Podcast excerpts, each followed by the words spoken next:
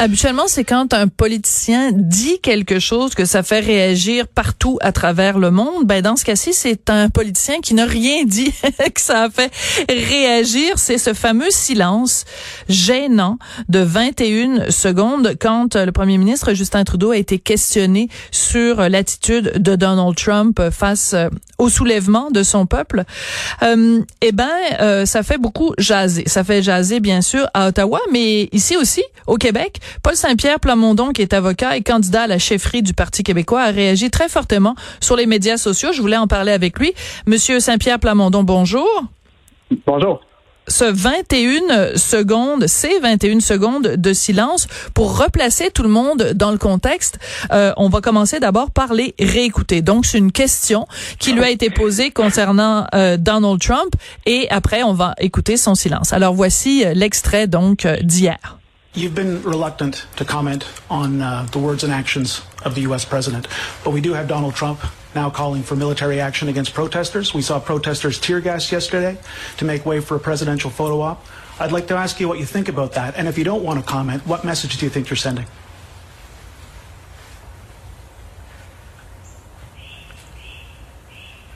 Cinq, six, sept. 8. Ça, c'est moi qui compte, là. C'est moi qui compte. Non, on dit à 10, 11, 12. Là, il fait des faces, là. Il grimace. Il sait pas ce qu'il va dire. Il sait pas ce qu'il va dire. Tic, toc. Ah! Et là, finalement, il parle. Incroyable. Paul Saint-Pierre Plamondon, comment on réagit quand notre premier ministre est silencieux pendant 21 secondes?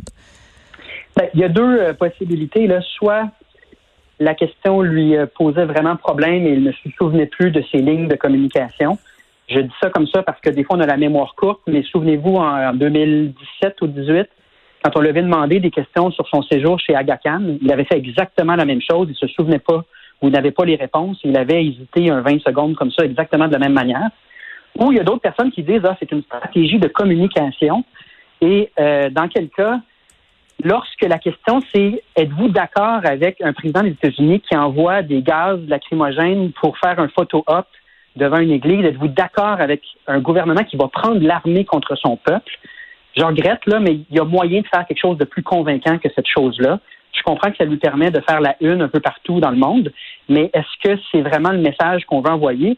Euh, moi, je pense qu'un Québec indépendant aurait réagi de manière plus euh, responsable en ayant un message plus pacifiste. C'est pas non plus euh, inutile de rappeler que le Canada, historiquement, d'autres premiers ministres ont su envoyer des messages aux États-Unis quand c'était le temps. Évidemment, il ne faut pas provoquer Donald Trump, mais il y a moyen de dire quelque chose euh, de manière à inciter le gouvernement des États-Unis à ne pas déclarer la guerre contre sa propre population. Il y a beaucoup de vies humaines qui sont en jeu. Mm-hmm. Et c'est un peu ça, c'est un peu ça, Justin Trudeau. C'est euh, beaucoup de signalements moraux, beaucoup de, photos puis de déclarations qui paraissent bien sur le plan moral. Mais quand ça compte, euh, Justin Trudeau, c'est souvent ça. D'ailleurs, la dernière fois qu'on s'est parlé, Sophie, à ton émission, j'étais en Catalogne. C'est vrai, c'est vrai, Paul, tu as tout à fait raison. et on avait discuté du fait que le Canada était totalement silencieux. Il n'avait pas levé le petit doigt mm. pour dénoncer les violences, les emprisonnements et les, les attaques à la démocratie faites par le gouvernement espagnol. Donc, c'est pas la première fois que Justin Trudeau, quand ça compte, devient invisible. Mais, mais, c'est un bon parallèle. C'est un bon parallèle avec la Catalogne aussi parce que c'était donc euh, un cas où justement parce qu'on se souviendra tous de ces images-là où c'était l'armée espagnole qui tabassait son propre peuple.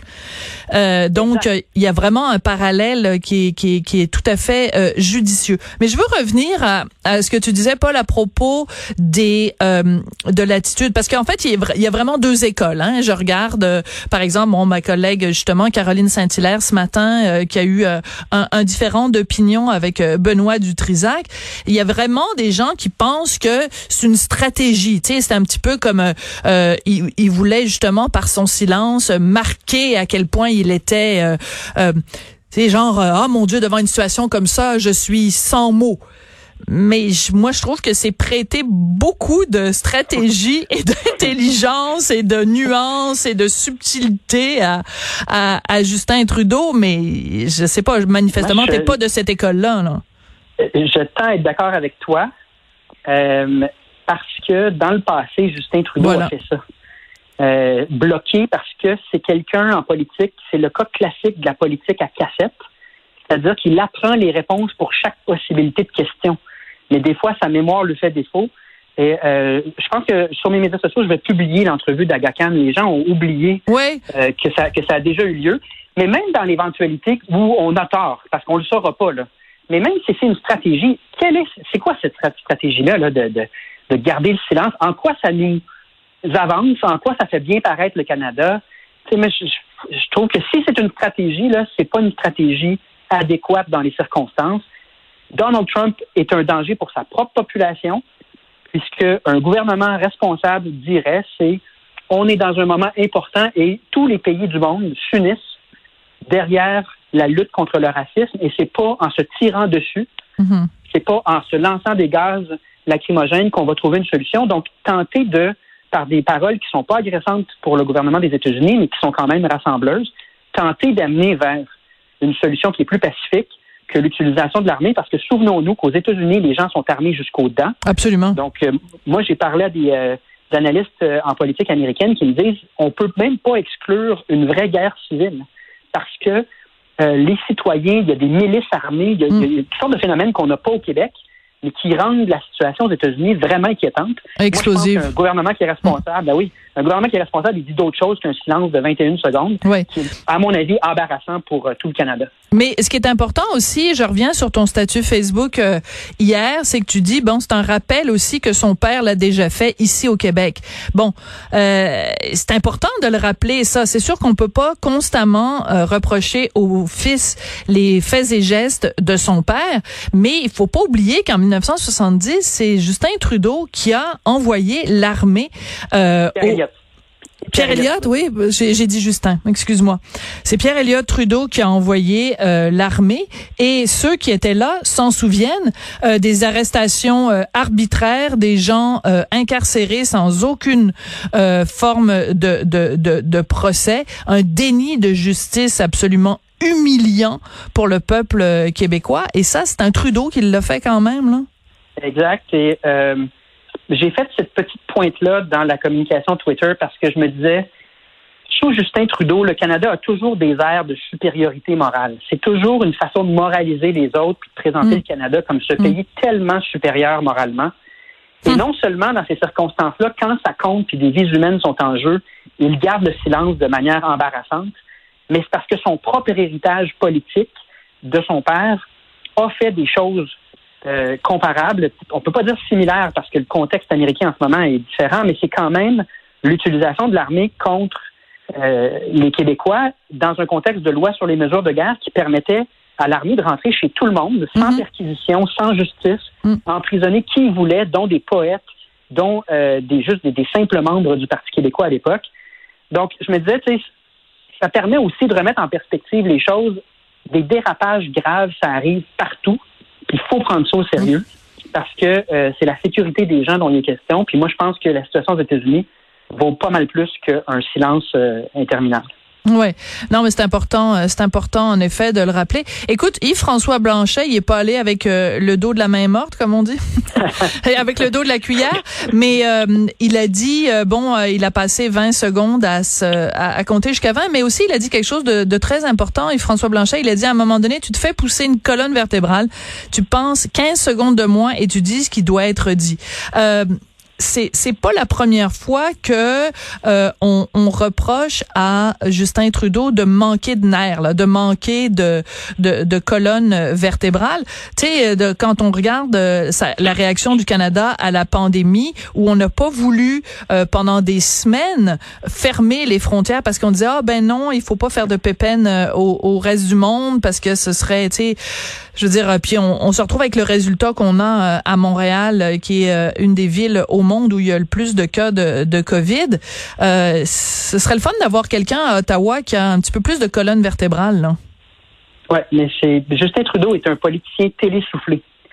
C'est-à-dire que, que j'adore cette expression. Il y, a, il y, a, des intérêts derrière lui. Il y a eu plusieurs épisodes qui nous font qui nous font comprendre quels sont ces intérêts-là. Il y a des intérêts pétroliers, la séquence avec Aga Khan. Oui, mais la Chine aussi. Paul. La Chine, ben oui, le, souper avec euh, les donateurs. Les levées de fonds chinois, ben oui, tout à fait. C'est important là, de rappeler ça. Justin Trudeau, son rôle dans ce groupe d'intérêt-là qui tire les ficelles, c'est d'apprendre ces lignes de communication par cœur et délivrer. Et ça, on le sait depuis longtemps et on a une responsabilité comme électeur. Euh, peut-être moins au Québec parce qu'on n'a pas voté massivement pour les libéraux, mais il faut y réfléchir comme électeur. Est-ce qu'on veut des gens qui décident puis qui ont du leadership? Ou est-ce qu'on veut des gens qui sont télésoufflés par des groupes d'intérêt? On ne sait pas lesquels, mais on sait qu'on va on n'aura pas euh, notre part, notre juste part au final. Donc, euh, malheureusement, c'est ça. Puis la seule façon qu'on peut faire, c'est de faire mieux aux prochaines élections. Puis, ultimement, je te dirais, ce qu'on devrait faire, c'est être indépendant puis sortir de ce gouvernement-là parce que il va y avoir toujours des conflits d'intérêts. Puis ce ne sera pas l'intérêt du Québec qui va être servi. Puis moi, je crois aux Québécois. Je me dis, les Québécois auraient réagi dans une mentalité plus pacifiste et plus authentique que ce qu'on voit. Donc, un jour, on sera représenté dans la mosaïque de pays du monde et on jouera un rôle comme d'autres petits pays pacifiques qui réussissent à tirer leur épingle du jeu en appelant les grands, les grands pays à la, à la raison, à des valeurs meilleures comme euh, le, le, fait de ne pas tirer sur sa population. Moi, je pense que ça devait être dit. Et Justin Trudeau a à nouveau euh, raté euh, cette occasion-là.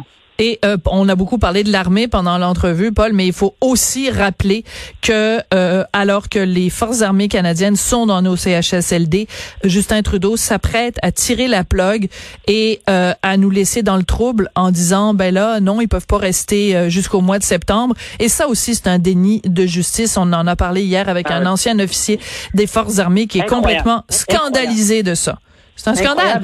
Et, le budget de la défense, c'est 21 milliards par année. Donc, il y a entre 4 et 5 milliards de dollars qui viennent de nos taxes et nos impôts au Québec. Qu'est-ce qu'on obtient en, échange? Il y a une pandémie par 100 ans. Je veux c'est pas comme si on était en guerre constamment, là. Et là, euh, je me dis, j'ai fait la recherche, je me suis dit, avec 4 et 5 milliards de dollars, quel genre d'armée on aurait au Québec? Puis j'ai tombé exactement sur le budget militaire euh, du Danemark, euh, de la hmm. Hollande, de la Norvège on aurait une armée normale, mais qui ne nous laisserait pas tomber et qui serait euh, pas une espèce d'œuvre de charité. Moi, j'ai trouvé ça malaisant de la façon dont le gouvernement canadien a présenté l'aide militaire, un peu comme si un pays étranger nous faisait une œuvre de, une œuvre de charité, alors qu'on le paie de notre poche et on ne peut pas dire qu'on l'utilise très souvent. Là, on en a besoin. Et il y a tout ce jugement-là là, derrière euh, le comportement de l'armée. Puis moi, quand j'ai entendu ce caporal dire on, on l'a fait pendant 14 ans, ben oui. on pourrait bien te, te faire encore euh, continuer notre travail pour euh, plusieurs mois.